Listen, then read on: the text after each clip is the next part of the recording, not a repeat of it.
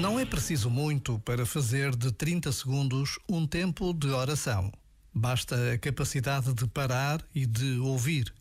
Ouvir palavras, mas também ouvir o coração que tantas vezes nos pede uma pausa de encontro, uns segundos de atenção que nos trazem à memória algo para agradecer ou para pedir.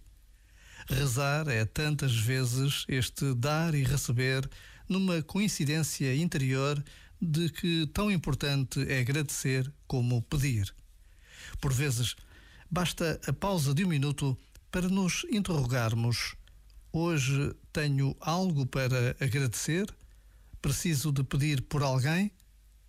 Já agora, vale a pena pensar nisto. Este momento está disponível em podcast no site e na app.